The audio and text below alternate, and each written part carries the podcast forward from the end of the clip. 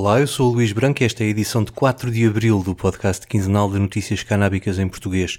O 4 e 20 sai nos dias 4 e 20 de cada mês no esquerda.net e na tua aplicação de podcast. Subscreve também os outros podcasts no esquerda.net, como o Alta Voz, com leituras longas de artigos, os Cantos da Casa, com o melhor da música portuguesa, o Mais Esquerda, com registros de debates e conferências, e o Convocar a História, um programa de Fernando Rosas, com convidados diferentes todas as semanas. E agora vamos às notícias.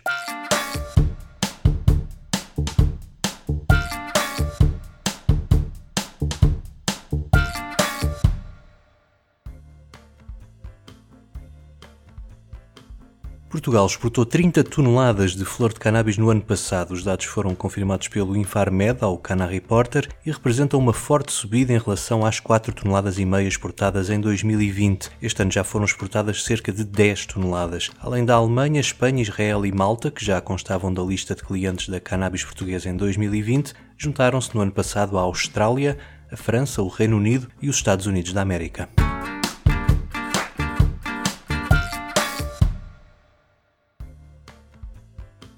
E nos Estados Unidos, o Congresso norte-americano voltou a discutir e a aprovar a proposta de legalização da cannabis a nível federal. O voto aconteceu na sexta-feira e a lei foi aprovada na Câmara dos Representantes. É a segunda vez que tal acontece.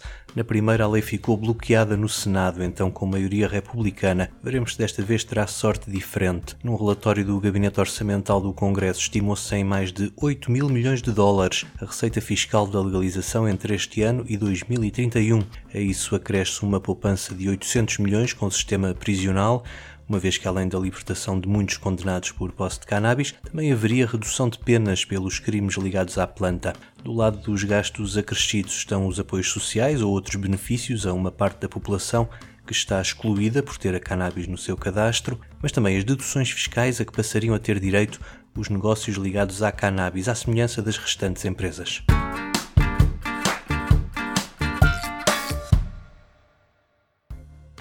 Enquanto os deputados discutem o fim da proibição a nível federal, os estados também vão avançando. Foi o caso na semana passada do New Hampshire, cuja Câmara de Representantes aprovou um modelo de legalização controlado pelo Estado, uma novidade entre os modelos existentes nos Estados Unidos.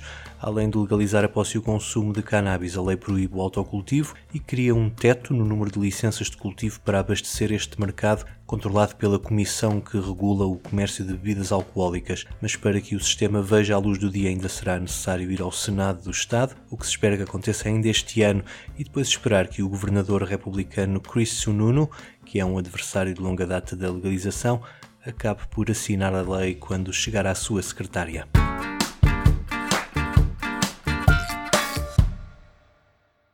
Já no estado do Novo México, as vendas de cannabis em loja arrancaram na sexta-feira. A governadora do estado está a contar com um volume de vendas anual de 300 milhões de dólares e a criação de mais 11 mil empregos, graças à legalização. Quem não quis ficar de fora do comboio da cannabis legal foram duas das 23 comunidades tribais do estado, as dos pueblos de Picuris e Pojoaque. Elas assinaram um acordo com o governo do Novo México para entrarem neste mercado sem o receio de sofrerem represálias do governo federal. Embora gozem de grande autonomia, as regras aprovadas são semelhantes às do estado onde se integra. No caso dos picuris, a cannabis medicinal está autorizada desde 2015, o que não impediu o FBI de confiscar em setembro nove plantas a um cidadão que não é originário da comunidade, mas ali vive desde a infância.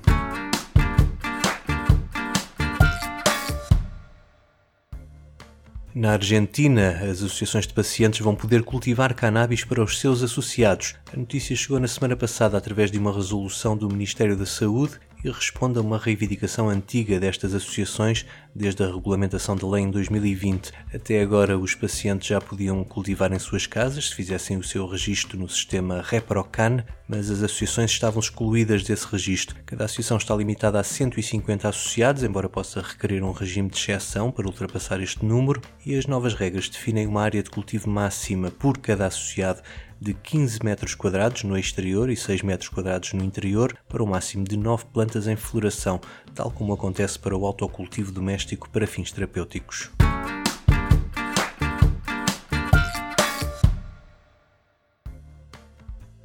De regresso à Europa, nos Países Baixos, o cultivo de cannabis para o mercado legal foi novamente adiado, desta vez para o segundo trimestre de 2023. O anúncio veio do Ministro da Saúde, justificando que é preciso dar mais tempo para que a quantidade, a qualidade e a diversidade da cannabis plantada legalmente seja suficiente para abastecer os coffee shops do país que participam neste projeto piloto. O processo devia ter arrancado há dois anos, mas a fase de seleção dos 10 produtores licenciados ainda não está concluída, falta escolher os últimos dois.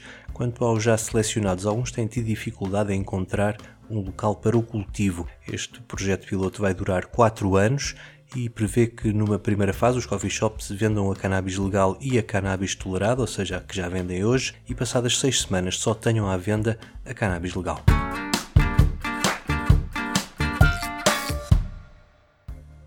No Reino Unido, as autoridades de segurança alimentar anunciaram no último dia de março a lista de produtos autorizados contendo canabidiol, ou CBD. A Food Standards Agency diz ter recebido 900 pedidos de autorização de produtos alimentares com CBD, dos quais 680 foram rejeitados e outros 42 retirados pelos requerentes. No Reino Unido há milhares de produtos à venda com CBD que não passaram pelo crivo da agência, que pede agora aos comerciantes e autoridades locais que os retirem imediatamente das prateleiras. A lista chegou com um ano de atraso e a explicação da agência é que isso se deve às muitas falhas nos pedidos entregues pela indústria do CBD, que resultou em atrasos na fase de validação. Quanto aos produtos que ainda se encontram na lista de espera para validação, o conselho é que sejam retirados do mercado enquanto não fizerem parte da lista autorizada.